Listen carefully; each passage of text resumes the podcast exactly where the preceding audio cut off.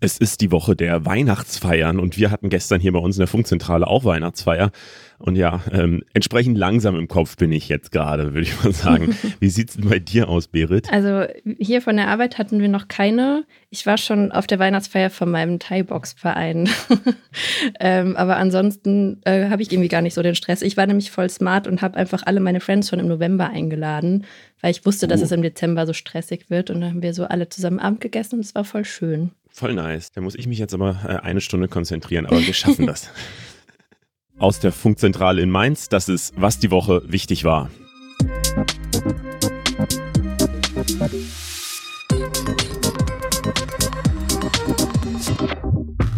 Hi, ich bin Leo Braun. Und ich bin Berit Ström. Diese Woche sprechen wir unter anderem über die fetten Boni, die sich die Vorstandsmitglieder von der Deutschen Bahn haben auszahlen lassen, obwohl es ja eigentlich das Jahr der Streiks und Verspätungen war. Und außerdem geht es um YouTube und die Frage, wie viel Trash-TV da inzwischen eigentlich drin steckt. Und damit starten wir in die Folge rein und gucken, was am meisten gegoogelt wurde. Zumindest würden wir das in jeder normalen Folge sagen. aber irgendwie habt ihr diese Woche nicht so viel gegoogelt. Also wir gucken ja immer bei 100.000 Suchanfragen, ist so unsere Grenze. Und das hat keinen Begriff geschafft außerhalb der Fußballwelt. Deswegen gibt es da nichts. Ja, wir machen einfach direkt weiter mit den anderen News. Und wir sprechen mal wieder über das große Drama der Ampel. Das äh, hat nämlich jetzt erstmal ein kleines Zwischenende gefunden. Äh, es gibt zumindest einen Kompromiss, der gefunden wurde. Und zwar geht es natürlich um den Bundeshaushalt. Deutschland fehlen ja 17 Milliarden Euro für das Jahr 2024, für den Haushalt 2024, weil das Bundesverfassungsgericht ja vor vier Wochen geurteilt hatte, dass der Haushalt und vor allem die Schulden, die äh, in dem Haushalt eben eingeplant sind, nicht mit der Verfassung äh, konform gehen. Ähm, deswegen fehlten eben diese 17 Milliarden für 2024, außerdem noch 13 Milliarden Euro im Klima- und Transformationsfonds. Das ist ein Fonds für den klimafreundlichen Umbau von Deutschland. Und die Ampelparteien haben dann ziemlich lange jetzt diskutiert, wie sie damit umgehen könnten. Also woher sollen sie diese 17 Milliarden Euro kriegen? Wollen sie mehr Steuern einnehmen? Das will aber eigentlich niemand und äh, oder wollen sie irgendwo sparen? Aber wo soll dann gespart werden? Oder wie kann man irgendwie damit umgehen? Man könnte natürlich auch die Schuldenbremse aussetzen und eine Notlage wieder erklären oder so. Ähm, und das war eben jetzt eine lange Diskussion, wie man damit umgeht. Also jede Partei hatte da so ganz unterschiedliche rote Linien, was sie auf keinen Fall wollte. Und es wirkte tatsächlich sehr schwer, das alles unter mhm. einen Hut zu bringen. Am Ende haben aber jetzt diese Woche Scholz, Habeck und Lindner jeden Abend zusammengesetzt. Ich glaube, seit Sonntag bis Mittwoch. Und da haben sie dann tatsächlich mal einen Kompromiss gefunden.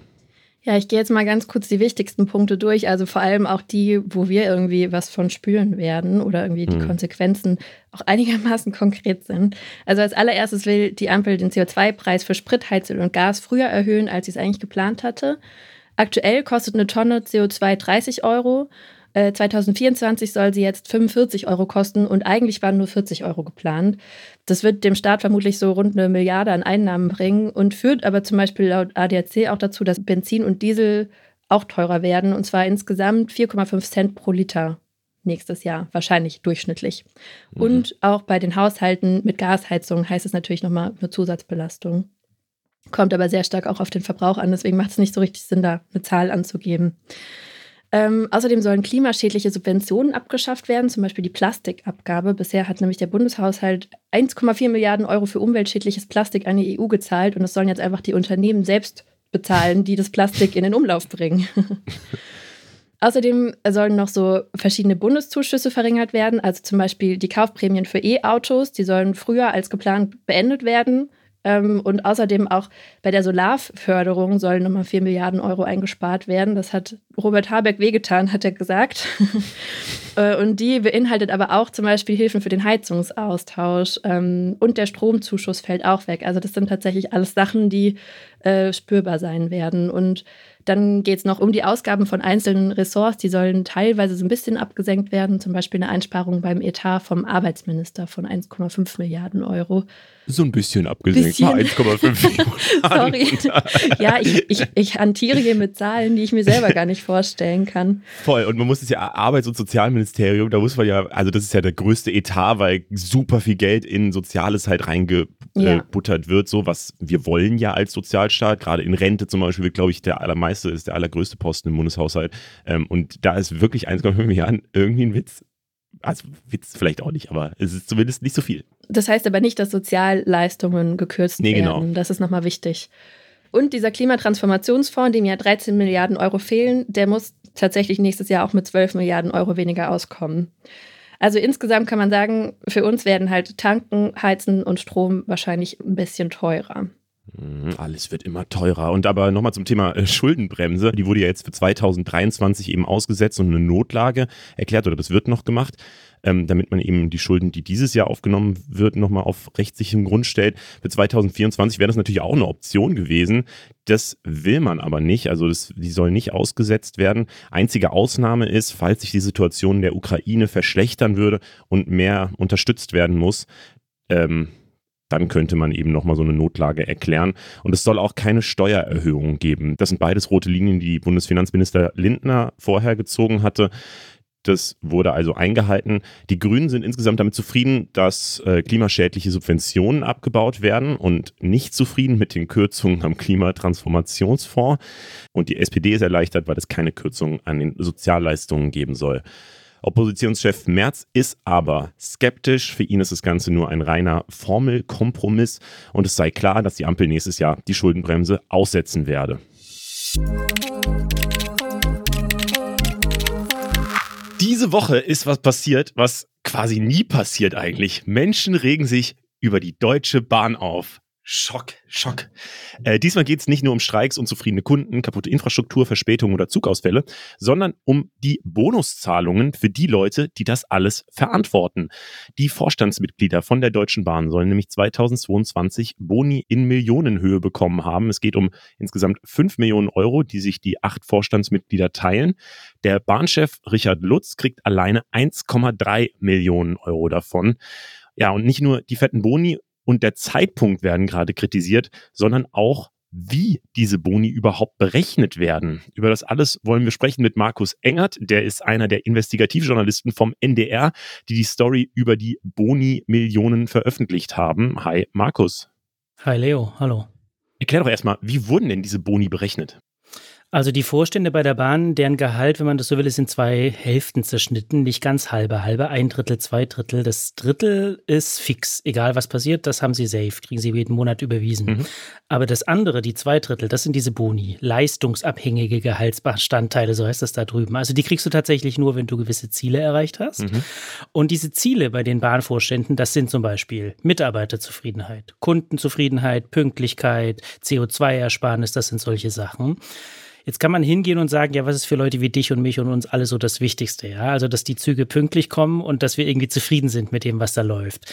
Ähm, und bei, gerade bei diesen beiden Zielen haben die Bahnvorstände 0% erreicht. also, wenn es nur danach ginge, was die Boni betrifft, dann sähe es schlecht aus mhm. auf dem Gehaltskonto da drüben.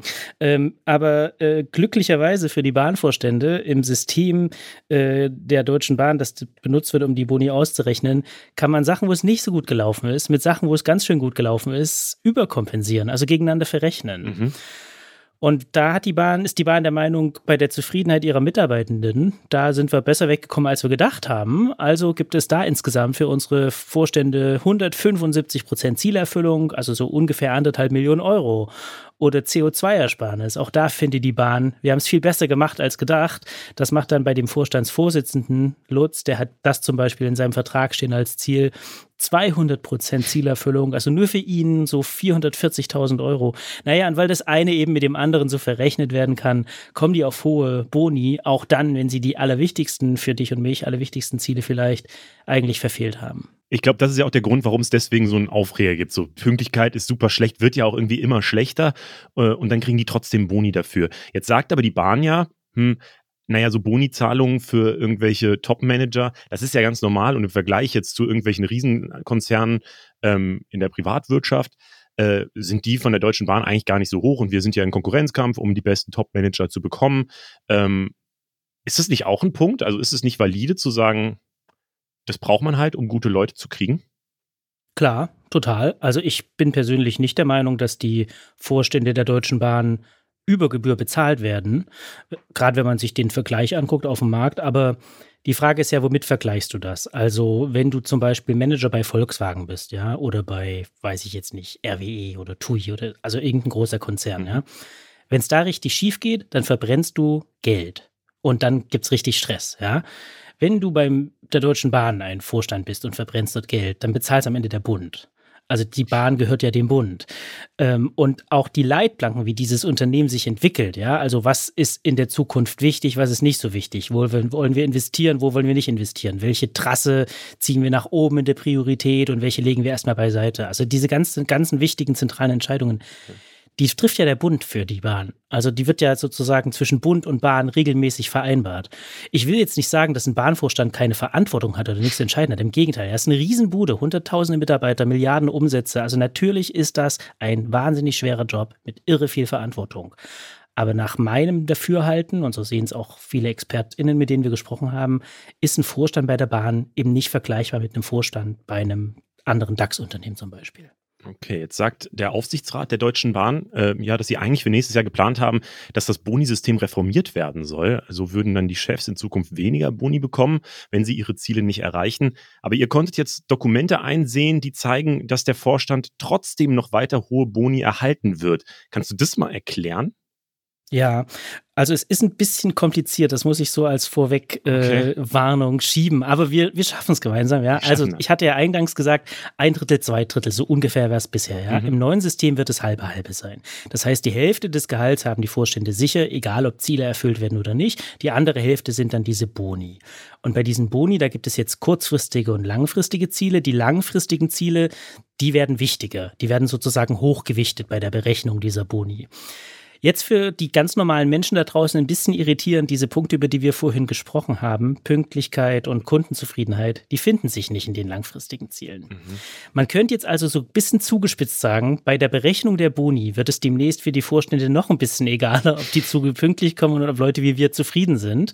Aber natürlich äh, ändert sich dieses System auch in ganz vielen anderen Bereichen. Und ein Punkt, der interessant ist und den wir in den Unterlagen gesehen haben und der bisher so auch nicht berichtet war, die Bahn will künftig alle drei Jahre mindestens hingehen und gucken, wie haben sich unsere Top-Gehälter entwickelt. Und das wollen sie vergleichen an vier Säulen, nämlich erstens, wie entwickeln sich die Preise da draußen? Zweitens, wie entwickeln sich die Gehälter der übrigen Mitarbeitenden im Konzern? Drittens, wie geht es dem Konzern überhaupt wirtschaftlich? Und viertens, wie haben sich die Top-Gehälter in der Vergleichsgruppe anderer Unternehmen entwickelt? Wir kennen auch diese Vergleichsgruppe anderer Unternehmen und da stehen sie drauf. Volkswagen, TUI, mhm. RWE, Post, Telekom. So, also in welche Richtung das mittelfristig zeigt, ist klar, ja. Preise entwickeln sich nie negativ. Gehälter entwickeln sich nie negativ. Die anderen Vorstandsgehälter werden sich nicht negativ entwickeln. Mittelfristig zeigt das in eine ganz eindeutige Richtung, auch wenn vielleicht kurzfristig möglicherweise die Gehälter erstmal kurz sinken werden. Und damit ist eben klar, dass ähm, es eigentlich ein System gibt, das mittelfristig ein Anwachsen der Top-Gehälter im Bahnkonzern sicherstellen könnte oder vielleicht auch soll, das wissen wir natürlich nicht. Und diese Unterlagen haben wir jetzt gesehen und aufgeschrieben und berichtet. Mhm. Was sagten die Bahn da selber zu? Nix. sagte, also die sagt, die Deutsche Bahn sagt fast nichts dazu, muss okay. ich sagen. Wir haben das natürlich versucht, mit der Deutschen Bahn ins Gespräch zu kommen. Die Deutsche Bahn sagt, diese Sachen entscheidet bei uns der Aufsichtsrat. Und dazu sagen wir nichts. Und damit haben sie auch recht, ja. Also müssen wir vielleicht, müssen wir das erklären, was ein Aufsichtsrat ist und warum die Deutsche Bahn das überhaupt so sagt. Die Deutsche Bahn gehört zwar komplett dem Bund, aber sie ist eine AG, eine Aktiengesellschaft. Und bei einer AG gibt es Leute, die die Geschäfte führen, wie in jeder anderen Firma auch, und die werden kontrolliert von anderen Leuten und die sind der Aufsichtsrat. Und damit sagt die Bahn eben, das entscheidet der Aufsichtsrat und das kommentieren wir nicht. Okay, gibt's denn, ist denn dieser Aufsichtsrat dann auch die Instanz, die das kontrolliert, äh, weil das ist doch eigentlich die Idee, dass es halt, dass, dass die sich nicht einfach selber irgendwas auszahlen können, so, sondern dass es da halt Instanzen gibt, die das kontrolliert. Oder wie sieht das bei der Bahn aus? Mhm. Also ja, genau. Das ist der Job des Aufsichtsrats, ähm, einerseits das zu beschließen und andererseits auch das zu kontrollieren. Natürlich gehen die hin und gucken, wurde das System so angewandt, wie wir uns das gedacht haben, wurde die Boni so ausgerechnet, wie wir uns das gedacht haben. Und weil es eben seit vielen Jahren auch Kritik an diesem System gibt, wird das jetzt nächstes Jahr dann auch geändert. Das ist im Aufsichtsrat so beschlossen worden.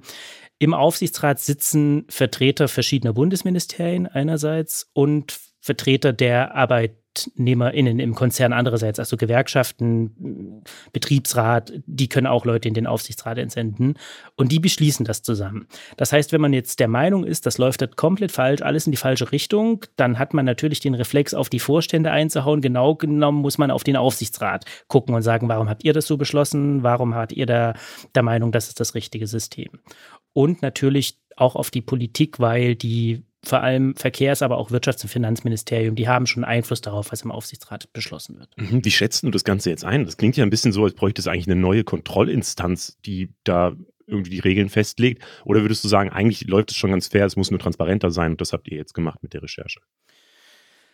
Also unser Job ist es ja nicht, solche Sachen zu bewerten und zu beurteilen und, ähm, und einzuschätzen, ja. Also unser Job ist, Dinge rauszufinden, zusammenzutragen, ähm, transparent zu machen, darzustellen und dann kann jeder und jeder da draußen sich eine Meinung bilden, ob der Aufsichtsrat das versemmelt hat oder nicht.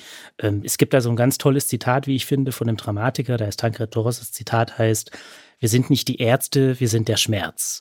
Also unser Job ist, irgendwo hinzudrücken und zu sagen, hm, tut's weh, dann müsst ihr darüber nachdenken, warum. Und wenn wir jetzt sehen, wie diese Recherche aufgegriffen wurde, wie viele Leute da reagiert haben, wie viele hunderte Kommentare unter den Posts sind, wie viele Politiker sich gemeldet haben, dann kann man vielleicht in aller Zurückhaltung schon sagen, hier gibt es einen Schmerz. Mhm. Ähm, ob das richtig oder falsch gelaufen ist, wie gesagt, nicht unser Job. Ich persönlich, wenn du mich ganz privat fragst, muss sagen, ich habe ein gewisses Störgefühl bei dieser Hin- und Herrechnerei. Ich habe ein Störgefühl, wenn ich sehe 0% Zielerreichung bei Pünktlichkeit, 0% Zielerreichung bei Kundenzufriedenheit und dann nehmen wir einen anderen Bereich, schieben den auf 200% und kommen dann trotzdem auf hohe Summen. Irgendwie fühlt sich das falsch an. Bin ich derjenige, der sagt, das ist falsch? Bin ich nicht, ist nicht mein Job. Muss jeder für sich entscheiden. Darf ich dich mal fragen, als wir sind ja beide Mitarbeiter des öffentlich-rechtlichen Rundfunks. Ähm, da gibt es ja eine ähnliche Diskussion. Also zumindest in meinem Kopf fühlt die sich ähnlich an über die Intendantengehälter. Ist das irgendwie ähnlich? Kann man das irgendwie vergleichen? Ist es schon, ja. Also ich habe ähm, vor der Bahnrecherche auch im, im diesem ganzen RBB-Komplex äh, recherchiert und veröffentlicht. Das ist schon vergleichbar. Also einerseits sind es Unternehmen, die sozusagen dem Gemeinwohl dienen sollen. Ja. Die sind nicht primär dafür da, wahnsinnig viel Geld zu scheffeln und herzustellen. Auch das Top-Personal ist ähnlich beschäftigt, ja. Die haben Dienstverträge und die sind, wenn man das genau will, auch mehr oder weniger auf Abruf beschäftigt, ja. Also eine Intendantin, Intendant, wir haben es ja gesehen, wenn es da nicht gut läuft, dann ist man da den Job auch relativ schnell los. Wenn es gut läuft, ist aber auch alles cool, muss man auch dazu sagen. ist bei einem Vorstand bei so einem großen Unternehmen gar nicht so anders. Und natürlich entscheiden aber in Wahrheit über die Leitplanken dieser Unternehmen, öffentlich-rechtliche Anstalten, wie eben auch die Bahn, ganz andere. Bei uns sind es Rundfunkrat ähm, und ähm, sozusagen die Gremien, Gremien, in die gesellschaftliche Gruppen Leute entsenden können. Bei der Bahn ist es, wie gesagt, der Aufsichtsrat mit Vertretern von Arbeitnehmer, Gewerkschaften, Betriebsräte, aber eben auch aus der Politik. Es ist durchaus vergleichbar. Und die Frage, sind diese Menschen über- oder unterbezahlt, muss man dann vielleicht auch an der Verantwortung messen. Also eine Verantwortung haben für eine Aufgabe, auf die wir alle angewiesen sind, die aber gleichzeitig sozusagen sich nie so richtig messen kann darin, wie viel Geld wirft sie eigentlich ab, das ist schon schwierig irgendwie, Voll. ja. Also ich möchte das auch nicht machen. Ich will auch nicht hingehen und sagen, so ist richtig, so ist falsch. So, ich verstehe davon auch zu wenig. Das Mindeste finde aber ich, und da kommen diese beiden, da hast du den Vergleich ganz richtig gemacht, nach meiner Meinung, kommt die total zusammen. Das Mindeste ist, dass es transparent und nachvollziehbar abläuft. Damit wir alle eben sagen können, ja, so wollen wir es oder nee, so wollen wir es nicht. Und da könnt ihr euch jetzt alle selbst eine Meinung bilden, wie ihr das alles so findet. Markus Engert, vielen Dank für die ganze Einordnung. Danke. Auch diese Woche natürlich wieder ein kleines Nahost-Update. Ähm, letzte Woche hatten wir ja schon hier erzählt, dass der UN-Generalsekretär Antonio Guterres zum humanitären Waffenstillstand aufgerufen hat. Und diese Woche hat jetzt auch die UN-Vollversammlung in einer Resolution für einen dauerhaften humanitären Waffenstillstand in Gaza gestimmt. Und die sagen auch, dass alle restlichen Geiseln sofort und bedingungslos freigelassen werden sollen. Resolutionen sind zwar nicht rechtlich bindend, sondern eher symbolisch, aber die zeigen eben halt schon auch so ein internationales Stimmungsbild. Und ein Großteil der Staaten hat für die Resolution gestimmt, also vor allem so die arabische Welt und der globale Süden. Die USA waren dagegen und Deutschland hat sich enthalten. Das Auswärtige Amt hatte auch schon vorher, vor der Abstimmung auf X geschrieben, dass das für die eine sehr schwere Entscheidung gewesen sei und man wolle ja auf jeden Fall auch das Leid in Israel und in Gaza beenden. Aber in dieser Resolution, das ist ja voll oft schon auch ein Thema gewesen, da steht halt nicht drin, dass das Hamas-Massaker vom 7. Oktober verurteilt wird. Und Israel sei ja genau deshalb eigentlich gezwungen, sich zu verteidigen. Und deswegen wolle Deutschland die Resolution auch nicht ablehnen. Und daraus ist eben dann diese Enthaltung entstanden. Und die Bundesregierung hat ziemlich viel Kritik für diese Enthaltung bekommen. Einmal von der Opposition, also die Union findet, dass Israel und USA im Stich gelassen werden und eine Enthaltung würde da nicht reichen. Die hätten eigentlich dagegen stimmen sollen. Es gibt aber auch immer mehr Druck aus der EU, weil da halt eben auch inzwischen die Mehrheit der EU-Mitgliedstaaten Israels militärisches Vorgehen im Gazastreifen ziemlich deutlich kritisiert und sich immer mehr Staaten wegen den zivilen Opfern der Forderung nach einem Waffenstillstand anschließen. Ähm, Israel hat die Forderung nach dem Waffenstillstand natürlich auch kritisiert. Der israelische UN-Botschafter hat nämlich noch während dieser Versammlung gesagt, dass alle, die einen Waffenstillstand fordern, die Hamas unterstützen würden. Und er hat auch einen Zettel hochgehalten mit der Nummer vom Hamas-Büro drauf und äh, die Anwesenden dazu aufgerufen, den Hamas-Chef doch einfach selber anzurufen und von ihm zu verlangen, die Waffen niederzulegen. Und am Donnerstag kam dann noch die Eilmeldung rein, dass ein Hamas-Anschlag in Deutschland vereitelt wurde. Vier Männer, die der Hamas angehören sollen, sollen einen Anschlag auf jüdischen Einrichtungen in Europa geplant haben. Konkrete Anschlagsziele gab es wohl nicht, aber sie sollen den Auftrag gehabt haben, in Europa nach einem versteckten Erddepot an Waffen zu suchen, das die Hamas in der Vergangenheit angelegt habe. Von Berlin aus hätten sie sich dann mehrfach aufgemacht, um die Waffen zu suchen, um sie nach Berlin zu bringen. Am Donnerstagmittag wurden drei Männer in Berlin und einer in Rotterdam in den Niederlanden festgenommen. Alle wurden jetzt nach Karlsruhe gebracht und dort dem Ermittlungsrichter vorgeführt. Wenn sich der Verdacht bestätigt, dann wäre das der erste Hamas-Anschlagsplan in Deutschland überhaupt. Bisher weiß man über die Männer nur, dass sie schon seit Jahren Hamas-Mitglieder sind und sich wohl auch schon an Auslandsoperationen beteiligt haben. Mehr wissen wir jetzt, stand Freitagvormittag, noch nicht. Ja, und das ist natürlich auch trotzdem einfach voll ernst. Gerade ist ja auch noch der letzte Tag von Chanukka, dem jüdischen Lichterfest. Und in Berlin wurden jetzt während Chanukka auch an mehreren Orten immer wieder diese Chanukka-Leuchter kaputt gemacht oder geklaut. Und auch in Polen, da sind ein paar Bilder von rumgegangen, hat sich zum Beispiel ein rechtsextremer Politiker einfach einen Feuerlöscher genommen und den Chanukka-Leuchter im Parlament gelöscht. Also ist einfach krass. Crazy, ja. Außerdem wurden diese Woche noch so Fotos diskutiert, die in israelischen Medien veröffentlicht wurden und auch durch die sozialen Medien ziemlich krass durchgegangen sind. Und zwar sind da palästinensische Männer drauf zu sehen, die meistens nur mit Unterhose bekleidet sind und zum Teil auch gefesselt auf der Straße oder auf der Ladefläche von Transportern sitzen und um sie herum dann so israelische Soldaten. Laut israelischen Medien soll es sich um mutmaßliche Hamas-Mitglieder handeln und die sollen sich im nördlichen Gazastreifen den israelischen Truppen ergeben haben. Die israelische Armee hat zwar bestätigt, dass in diesen Gebieten Männer gefangen genommen wurden, die sich wohl auch freiwillig ergeben hätten, aber die Bilder selbst haben sie erstmal nicht kommentiert. Eine arabischsprachige Zeitung in London hat dann aber zum Beispiel erklärt, dass auf einem der Bilder ein Journalist zu sehen sei und dann wurde eben auch vermutet, dass es ja sein könnte, dass unter den Männern noch weitere Zivilisten sein könnten. Die Bilder haben auf jeden Fall für super viel Empörung gesorgt, vor allem über das Vorgehen von der israelischen Armee, weil es natürlich auch krass ist, wenn man da einfach so Männer in Unterhosen sieht. Mm. Und genau das haben sich halt eben auch viele gefragt, warum das überhaupt irgendwie nötig ist, dass diese Männer sich ausziehen.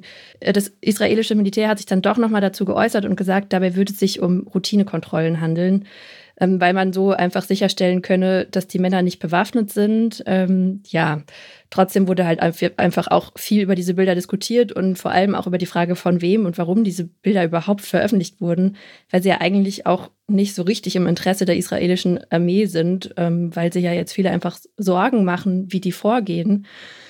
Die israelische Armee hat dann eben angekündigt, dass eine weitere Verbreitung von diesen Bildern ähm, unterbunden werden soll. Es war die Woche der ähm, Beschlüsse, würde ich sagen. äh, die UN-Klimakonferenz in Dubai ist diese Woche Mittwoch zu Ende gegangen. Wir hatten hier ja schon einen Zwischenstand mit der Klimajournalistin Jule Zentek live aus Dubai bekommen letzte Woche und da klang sie eigentlich irgendwie noch recht optimistisch, fand ich. Aber ähm, gegen Ende wurde es dann nochmal ganz schön kompliziert auf dieser COP28. Eigentlich war die nämlich nur bis Dienstag geplant, aber die musste verlängert werden, weil man sich mit der Abschlusserklärung mal wieder nicht einig wurde, so wie eigentlich gefühlt mhm. auch gerade auf jeder Konferenz von irgendwas. Gut, ist aber auch schwer, wenn man so 200 Länder hat, die dann irgendwie sich auf irgendwas einigen müssen und natürlich völlig verschiedene Interessen haben. Ich glaube, das Voll. kann man schon verstehen, dass, das, dass es so viel Diskussionsarbeit kostet, aber zumindest wurde ja eine Lösung gefunden. Irgendeine. Knackpunkt war auf jeden Fall der Ausstieg aus den fossilen Energien. Und im Entwurf von Montag wurde der nämlich noch überhaupt gar nicht vorgesehen. Damit waren aber ganz schön viele Länder nicht einverstanden, unter anderem die EU und auch Deutschland nicht. Und am Mittwoch haben sich die knapp 200 Länder dann endlich auf ein Schlussdokument geeinigt. Und die fossilen Energien werden jetzt erwähnt. Zwar nicht ganz so konkret wie Deutschland und über 100 andere Staaten das eigentlich gefordert hatten.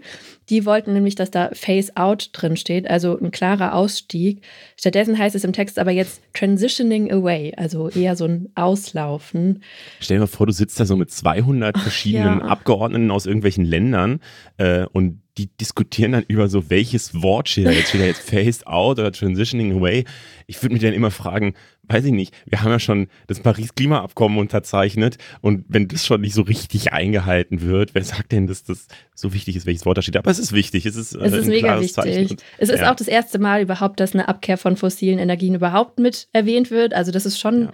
ähm, eine wichtige Sache. Und in dem Abschlussbericht stehen auch noch ein paar mehr Punkte drin, zum Beispiel dieser Loss and Damage Fonds der schon äh, ganz am Anfang für klimabedingte Schäden beschlossen wurde. Das hatte uns Jule hier auch schon erklärt.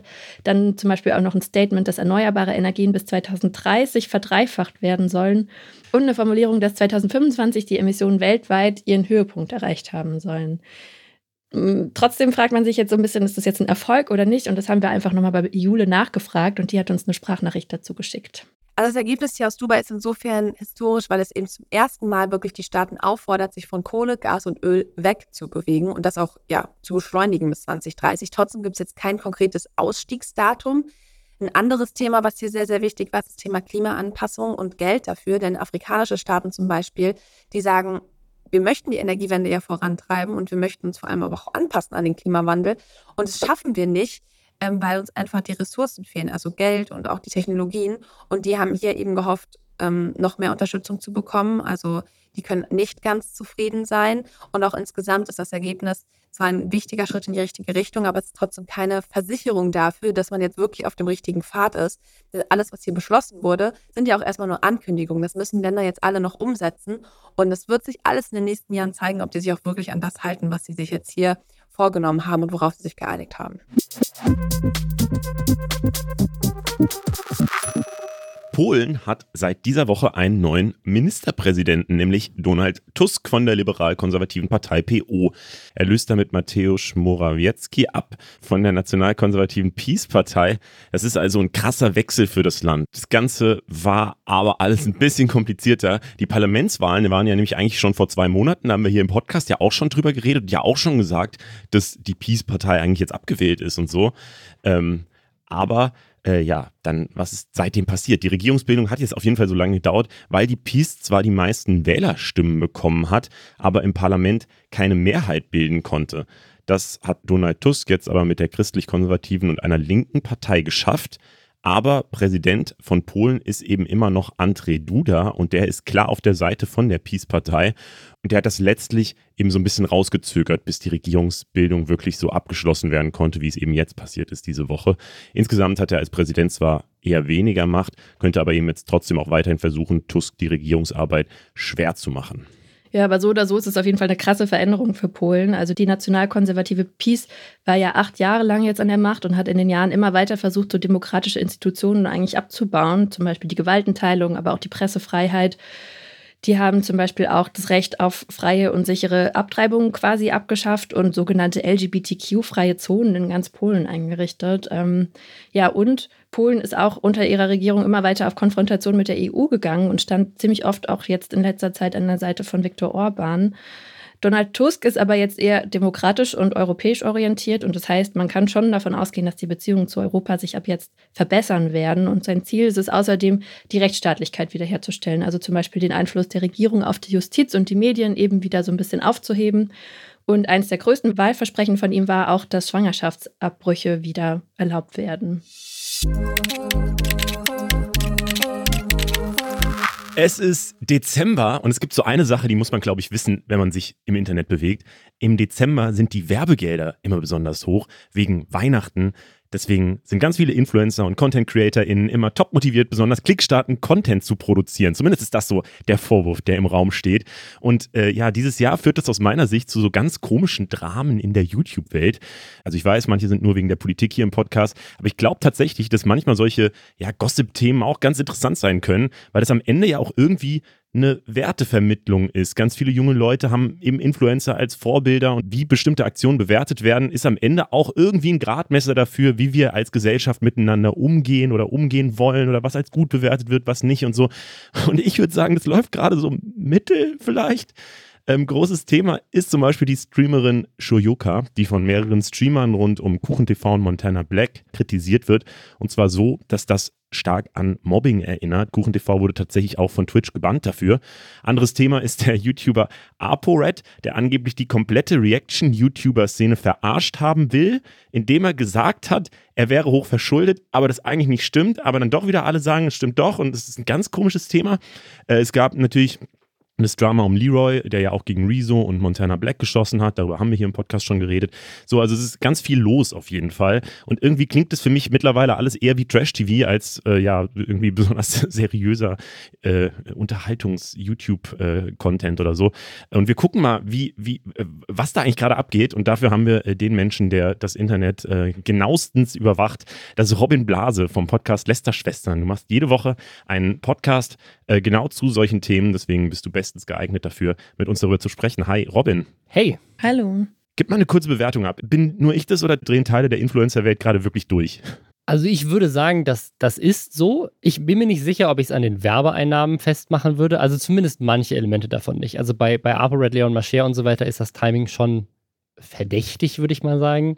Ähm, bei dem Shoyoka, KuchenTV etc. Thema, da, da kann man, glaube ich, viele Vorwürfe machen. Ich weiß nicht, ob die Weihnachtszeit einer davon ist, den ich machen würde.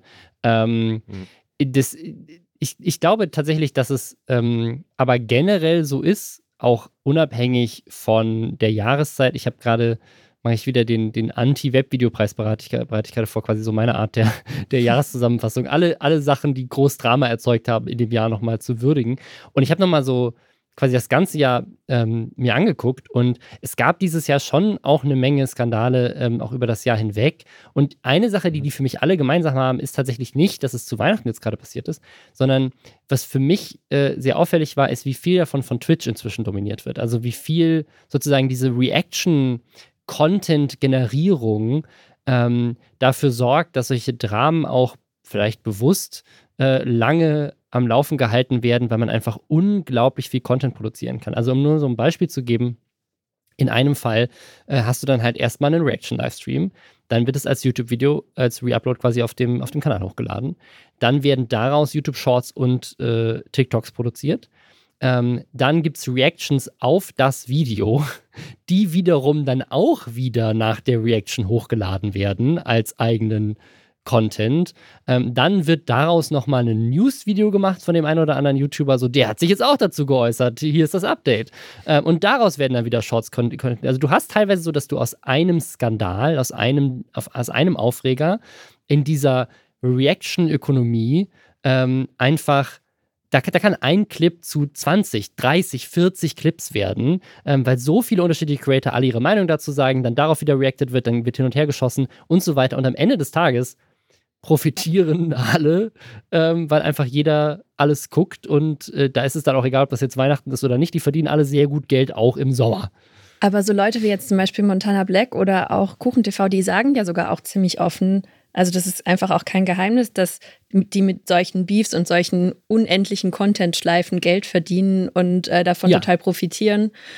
Aber die Leute schauen ja trotzdem zu. Und eigentlich ist es doch dann, also wenn die das schon so offen zugeben, also für mich ist es total unauthentisch und man denkt sich auch so, oh naja, das, die 27. Reaction zu irgendeinem Beef, keine Ahnung, ob da noch so viel Neues bei rumkommt, weil es wird ja auch ganz viel immer wieder wiederholt. Warum funktioniert denn das trotzdem so gut?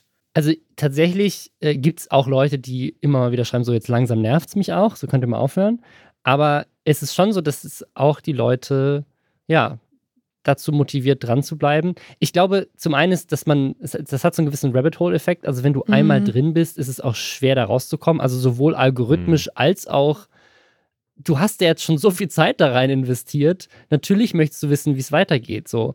Ähm, und du bist ja auch irgendwie so in the know. Du, du steckst drin, ja. du hast dich informiert, ähm, du kannst mitreden und dann nicht mehr weiter aufzupassen, ist auch irgendwie blöd. So, du willst ja irgendwie dranbleiben. Und ich würde tatsächlich der Theorie von dir, Leo, zustimmen, dass es an Trash-TV erinnert, weil das hat so einen ähnlichen Mechanismus, mhm. glaube ich. So, es ist so dieses man will nicht wegschauen, man muss dranbleiben, man muss irgendwie zugucken, wie geht es jetzt aus? Ich möchte ich möcht wissen, wie es endet. Wer ist jetzt der, keine Ahnung, Sieger bei Promise Brother? So, man bleibt halt dran, ähm, weil man auch irgendwie, so ist wie, wie, wie, bei einer, wie bei einer schlechten Serie oder sowas. Wenn du da auch schon irgendwie sechs, sieben Folgen geguckt hast, dann willst du auch wissen, wie das Staffelfinale ist. So, ne? also, ja, das kann ich, glaube ich, am, also noch am ehesten nachvollziehen. Ich habe jetzt nämlich, also ich bin sonst überhaupt nicht so in diesen ähm, Beefs drin und ich habe jetzt in der Vorbereitung für dieses Interview versucht, das so wenigstens rudimentär nachzuvollziehen. Und das ist extrem schwierig, weil eben ganz viel in diesen einzelnen Reactions passiert und alles aufeinander aufbaut. Mhm. Und andersrum kann ich das zumindest vom Trash-TV her nachvollziehen, dass wenn man so einmal dran ist, dann muss man halt auch dranbleiben, um den Rest zu verstehen.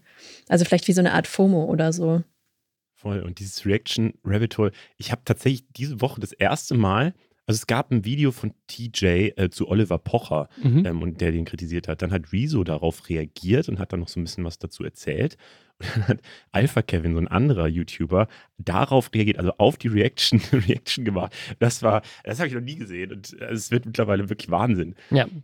Lass mal auf den Fall rund um Shoyoka vielleicht mal ein bisschen genauer drauf gucken, weil ich habe das Gefühl, gerade am Wochenende ähm, ist es so in anderen Bubbles äh, bei mir plötzlich aufgetaucht, auf Twitter bzw. X, ähm, dass zum Beispiel Cash Roberos, der ja so Podcasts mhm. macht zu eigentlich auch sehr politischen Themen, ähm, plötzlich gesagt hat, ähm, ey Leute, schaut euch das doch auch mal an, ähm, und äh, weil, weil hier gerade ähm, großes Online-Mobbing passiert, wie damals beim Drachenlord, worüber es auch schon eine Podcast-Serie von ihm gibt und so. Kannst du, fühlst du dich in der Lage, diese, diese Geschichte einmal so grob zusammenzufassen? Äh, also tatsächlich nicht. Also, und das, das finde ich, das ich ganz interessant. Also, ich bin inzwischen ja. an dem Punkt, wo ich lieber nichts zu diesem Thema sage, weil mhm. das eben auch diese Maschine füttert. Also, das gibt dann eine Reaction, mhm. das gibt dann wieder 20 Clips sozusagen. Also, das, und das, das ist sozusagen, das ist, finde ich, auch das Gefährliche so ein bisschen daran. Also, Ne, deswegen war das jetzt ganz spannend, dass sehr viele Leute, auch die sonst mit dem Thema gar nichts zu tun haben, sich zum Beispiel auf Twitter dazu geäußert haben, ähm, weil es, glaube ich, auch so ein Ding ist, so dadurch, dass sich so viele Leute plötzlich solidarisiert haben und gesagt haben, das ist Mobbing, ähm, ist es so eine, so eine Masse geworden, wo man jetzt nicht irgendwie einen rauspicken kann. So, die haben natürlich trotzdem alle ihr Fett wegbekommen auf Twitter so, aber es ist so, dadurch ist es, ist es weniger so, wir können jetzt ein Video machen und irgendwie diese eine Person irgendwie äh, ähm, kritisieren und dann darauf wieder re reacten und so weiter. Aber es ist, das ist so eine Maschine geworden, wo ich das Gefühl habe, ich möchte da gar nicht mehr mit, ich möchte, ich möchte da gar nichts mehr zu sagen, weil das dafür sorgt, dass Leute mehr Geld verdienen, denen ich das nicht gönne, dass sie mehr Geld verdienen. Aber wie stehst du jetzt so allgemein gerade noch zum Ort YouTube, wo ja inzwischen sich einfach ganz schön viel verändert hat? Also ist es für dich noch das, was es mal war oder ähm, fühlst du dich da noch wohl?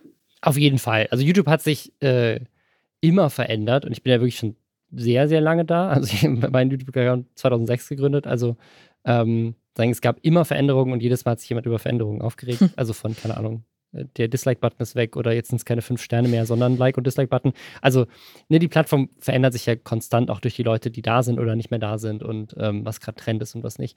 Und das gehört auch irgendwie dazu und das finde ich auch toll. Also ich finde, das macht auch YouTube aus.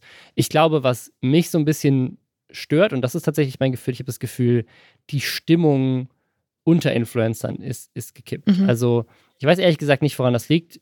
Ich würde es ein bisschen an Twitch festmachen, also an dieser, an dieser Reaction-Ökonomie, dass es einfach viel mehr Geld bringt, sozusagen, umso mehr Outrage man produziert.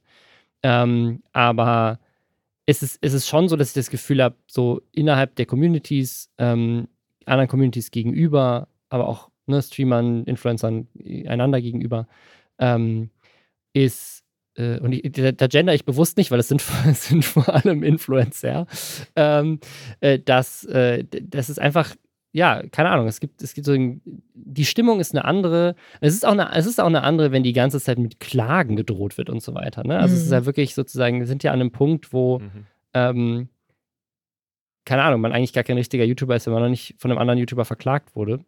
Ähm, und das, das hat sich geändert. Also ich finde sozusagen, die, die Macht, die manche Leute auf dieser Plattform äh, in, inzwischen haben, Ähm, das hat sich ein bisschen verändert. Und das würde ich aber tatsächlich viel mehr an dem Streaming festmachen und wie viel Geld man dadurch verdient, dass man die Aufmerksamkeit halt live auf sich ziehen muss, dass die Leute halt dabei bleiben und sagen, oh krass, der ist live, ich möchte wissen, was er dazu sagt, ich gucke dazu, ich gucke mir hinterher die Reaction an, ich gucke mir die Clips dazu noch an, ähm, ich möchte am Ball bleiben zu diesem Drama und dadurch wird jedes Drama auch größer, also auch wenn man das an einem seichteren Drama festmachen möchte, ich weiß nicht, ob ihr noch an das, euch an das Steak Gate erinnert. Nee. Da sind, ja. da sind 38 Influencer in ein Steak-Restaurant zusammengegangen äh, und haben Steaks bestellt und am Ende wurden 15 nicht bezahlt. Und da gibt es auch Dutzend Videos zu von Leuten, die halt analysieren, welcher Influencer war das jetzt. Es gab falsche Beschuldigungen gegen Phoebe, die dann sich äußern musste, dass sie überhaupt gar nicht in dem Restaurant oh war. Ähm, also es ist wirklich, das ist also, das ist, ich, ich mache das, es hört sich vielleicht gerade dramatischer an, als es ist. Das war schon unterhaltsam amüsant, aber so ein simples Ding wie, okay, irgendjemand hat halt vergessen, seine Rechnungen zu bezahlen oder auch mehrere Leute dachten, sie werden vielleicht eingeladen von dem Sponsor des Events mhm. oder sowas. Ähm, da, da, da, entsteht dann richtig viel Content drumherum, weil das halt, das ist dann irgendwie, das aber auf eine unterhaltsame Art und Weise. Aber das ist sozusagen, und wenn man das dann so weiterdenkt und dann sagen, die Stakes äh, mit die Stakes noch größer werden und es um, um, um mehr Drama geht, dann äh, hält sich das halt auch unendlich lange potenziell. Und das ist eher das, was ich schade finde. Also, dass sozusagen diese Leute haben erkannt, dass man sehr viel Geld damit verdienen kann. Ähm, ja, einfach Feindbilder zu haben, sich aufzuregen und nicht aufzuhören. Und das ist ja generell so meine Beobachtung zumindest, dass ähm, wenn es ein Thema gibt, dann reacten eben alle darauf. So, das heißt, ja. oder zumindest sehr viele Leute von den großen Influencern. Das heißt, es geht so in die verschiedenen Bubbles rein und äh, diese Art von Drama oder äh, Streit, die äh, klickt ja offensichtlich für alle dann so gut, dass es sich für die auch dann rentiert. So hat man dann jede Woche irgendwie so das große äh, Streitthema, irgendwie, über das äh, sich alle mal ihre Meinung austauschen. Und wenn man dann einmal ein Video angeklickt hat, kriegt man natürlich dann auch andere wieder angezeigt. Ähm, und äh, vielleicht ist man dann interessiert, was hat was weiß ich, Trimax noch dazu gesagt und was hat der und der wiederum dazu gesagt und so. Und so äh, kann man natürlich unendlich in diesen äh, ja, Höhlen da irgendwie verbringen, in diesen Rabbit Holes. Äh, das finde ich auch irgendwie eine ganz verrückte Entwicklung.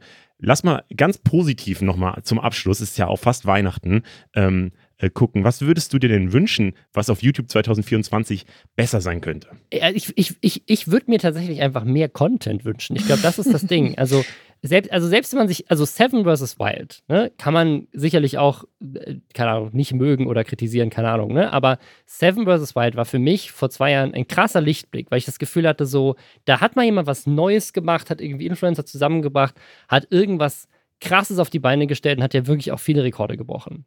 Und wenn man sich Seven vs. Wild dieses Jahr anguckt, gab es natürlich auch ein paar Veränderungen, weil das jetzt irgendwie nicht mehr auf, YouTube zuerst online ging, aber ähm, es gab so viel Drama um Seven vs. Wild herum. Manches davon berechtigt, wie die Sache mit Andreas Kieling, ähm, äh, aber andere Sachen wie, boah, der, der, der, Veranstalter ist scheiße und jeder reactet auf sozusagen das Ding. Also es gab so viel Drama mit so, äh, Amazon Freebie hat Fritz Meinecke über den Tisch gezogen, die Produktionsfirma hat Fritz Meinecke über den Tisch gezogen. Ähm, also es, es gab so viele Streams, wo sich geäußert wurde zu, oh, und dann hier, keine Ahnung, der Gasgrill war der falsche Gasgrill und so. Und ich verstehe so aus ihrer Perspektive, warum sie sich darüber aufregen, aber man merkt einfach, dass sozusagen das, was für mich San so weit ausgemacht hat, nämlich einfach sozusagen so eine krasse Show, ist inzwischen auch eigentlich mehr das Drama um die Show herum als die Show an sich. Und äh, dass da viel drauf reacted wurde, war ja auch schon vorher so, aber das war dann danach. Und jetzt passiert es teilweise schon vorher. Und ich glaube, was ich mir für 2024 mehr wünschen würde, ist einfach mehr originelle Ideen, die nicht darauf basieren, ähm, irgendwelche Drama-Livestreams zu machen. Das, das finde ich geil. Einfach mehr, mehr kreative Ideen, die irgendwas Neues in die Szene reinbringen, wo man denkt, so, ey, was für ein geiles Video. Voll gut. Und da geht es nicht darum, irgendwie sich über irgendjemand anderen aufzuregen. Das, das wäre das wär cool. Hoffen wir, dass es wahr wird und wir uns nächstes Jahr über spannenden Content unterhalten können, anstatt über Beefs. Danke dir, Robin Blase. Danke euch. Die EU hat sich auf strengere Regeln für den Einsatz von künstlicher Intelligenz geeinigt. Ähm, KI kann ja nicht nur Hausarbeiten schreiben und Krankheiten erkennen, sondern halt auch zu Desinformation und Diskriminierung führen oder einfach irgendwann die ganze Welt übernehmen. Deswegen hat die EU jetzt weltweit das erste KI-Gesetz, also den AI Act, auf den Weg gebracht. Und das ist letztlich krass, oder? Also äh, die EU, man schimpft ja immer viel auf sie, aber sie ist zumindest also sowas neue, wegweisende Regeln, die noch kein anderes Land auf dieser Welt so hatte, äh, sind wir gar nicht so schlecht, gerade bei digitalen, habe ich das Gefühl zumindest. Das ist ja jetzt hier auch wieder, dass, wenn, wenn die EU das erste KI-Gesetz der Welt auf den Weg bringt. Man muss dabei erstmal aber auch sagen, dass der AI-Act nicht die Technikentwicklung, sondern nur den Einsatz von KI betrifft. Die EU will nämlich sicherstellen, dass sich KI an die Grundrechte hält. KI wird ja in ganz unterschiedlichen Bereichen und auch ganz unterschiedlich stark eingesetzt. Deswegen gibt es jetzt so eine Art Risikoskala für die Verletzung von Grundrechten. Das bedeutet einfach, dass je höher das Risiko ist, die Grundrechte zu verletzen, desto stärker wird reguliert. Also es gibt einmal so Hochrisikobereiche. Ähm, das ist für die EU zum Beispiel kritische Infrastruktur, zum Beispiel das Gesundheitswesen oder die Energieversorgung, aber auch so Personalwesen.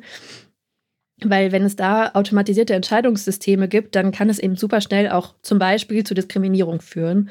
Mhm. Dieser AI-Act sagt jetzt eben, dass die KI-Firmen offenlegen müssen, mit welchen Daten sie ihr System füttern und wie die KI welche Entscheidungen trifft. Und außerdem muss das Ganze dann auch noch von einem Menschen kontrolliert werden, was ich irgendwie ganz beruhigend finde. Äh, und sie müssen auch selbst das Risiko nochmal ausmachen und bewerten.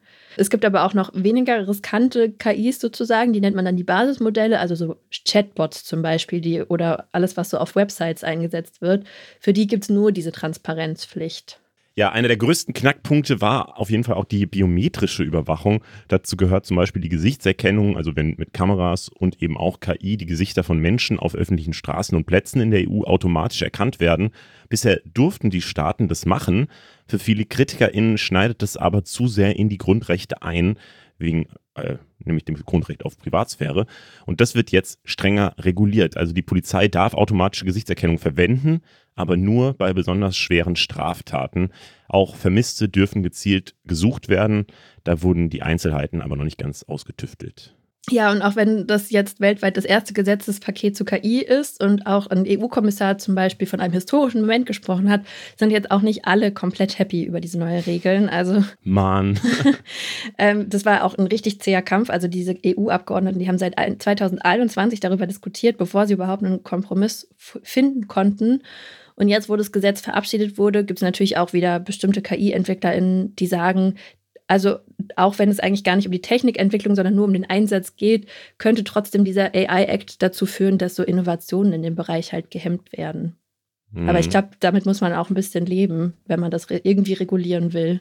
Klar, es sind natürlich verschiedene Interessen, die Firmen mhm. haben und aber auch die Politik haben muss. Und ich finde es erstmal beruhigend, dass ja, die Politik das überhaupt so auf dem Schirm hat und ja auch vor zwei Jahren eben schon angefangen hat, dieses Gesetz da zusammenzuschrauben. Da haben wir ja auch im Podcast hier schon ein paar Mal ja, drüber ja, geredet. Und ich finde es, äh, also dass jetzt erstmal überhaupt ein Kompromiss gefunden wurde, der sich erstmal auch so okay liest, finde ich erstmal ganz gut.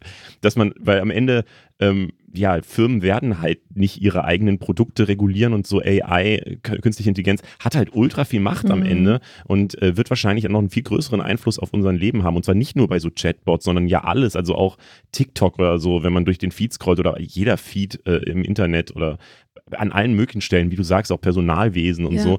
Überall stecken irgendwelche KIs drin und haben letztlich einen Einfluss darauf, was wir sehen, wer eingestellt wird, was, was passiert, wie Entscheidungen halt getroffen werden. Und da finde ich es voll wichtig, dass es da halt irgendwelche Regulierungen gibt. deswegen. Ja, und ich habe auch das Gefühl, also ähm, oft funktioniert ja so Gesetzesgebung erst eher im Nachhinein, wenn schon irgendwas Schlimmes passiert ist. Und in dem Fall, klar, ist natürlich äh, auch schon wahrscheinlich relativ viel Diskriminierung und sowas passiert, aber es ist gefühlt so ein bisschen präventiver, als man sonst oft den Eindruck hat von solchen ähm, Regularien.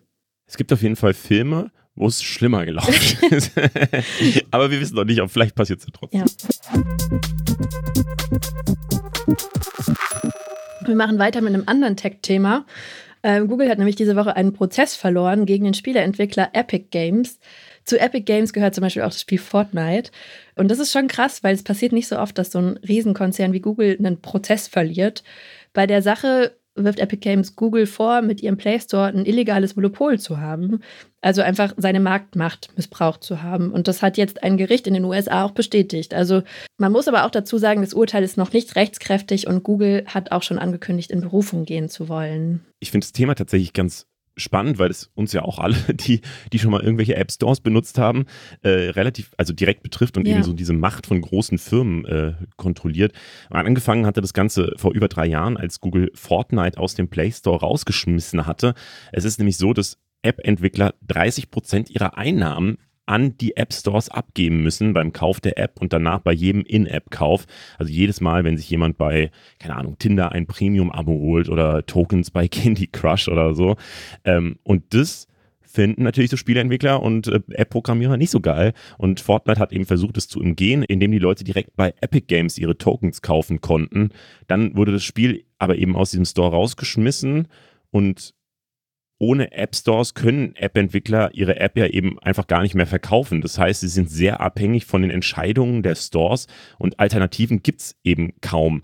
Das war für Epic dann eben das Zeichen, dass Google zu viel Macht hat und da haben sie jetzt eben geklagt und Recht bekommen. Ja, und das ist auch nicht das erste Mal, dass Epic Games gegen den App Store gerichtlich vorgeht, weil es gibt ja neben dem Google Play Store auch noch den App Store, also von Apple. Äh, gegen den hatten die 2020 schon geklagt und da teilweise Recht bekommen, aber teilweise auch nicht. Also die konnten zum Beispiel nicht beweisen, dass Apple mit ihrem Store ein Monopol bilden, weil äh, Apple ja nur für die eigenen Produkte den App Store anbietet. Und bei Google ist es ein bisschen anders. Diesen Play Store kann man ja auch auf Smartphones von anderen Marken vertreiben. Aber in Sachen Provision musste Apple jetzt sein System ändern und zulassen, dass auch App-EntwicklerInnen ihr eigenes Zahlungssystem verwenden dürfen. Und Epic Games hat jetzt auch nochmal dagegen geklagt, dass der App Store von Apple nicht als Monopol gewertet wurde. Und da steht jetzt auch noch eine Entscheidung aus. Also Epic Games ist auf jeden Fall on fire, würde ich sagen. ja, ich glaube, die, haben auch, die haben auch ein bisschen Geld, um ein bisschen die Klagen-Dinger da zu machen. Ähm, insgesamt geht es halt, äh, das macht es halt so spannend um die Metafrage, ob und wie viel Monopol App Stores eben haben oder haben sollen. Für Google und Apple sind die Stores mittlerweile einfach ein richtig fettes Business. Das muss man sich einfach auch klar machen. Es ist ein bisschen schwer, da an genaue Zahlen zu kommen, aber laut Schätzungen waren das 2021 85 Milliarden Dollar für den Apple Store und das äh, aus einer Studie, die von Apple selbst beauftragt wurde. Also ja, für den Play Store von Google haben wir keine übereinstimmenden Zahlen gefunden. Mal ist für 2019 von 11 Milliarden die Rede, mal von 37 Milliarden oder so. Aber klar ist auf jeden Fall, die machen da riesengroße Umsätze und ähm, haben offenbar ihre Marktmacht da ein bisschen missbraucht. Und wir drehen noch eine Runde Kurz-Kurz-News. Zweimal Bahnthemen, einmal Nobelpreisthema. Januar gilt das Deutschland-Ticket in ganz Deutschland minus Stendal. Das hat der Landkreis in Sachsen-Anhalt diese Woche angekündigt. Das soll nicht alle Öffis betroffen, äh, betreffen, sondern nur die Buslinien im Landkreis. Stendal ist hier übrigens voll um die Ecke von Leipzig.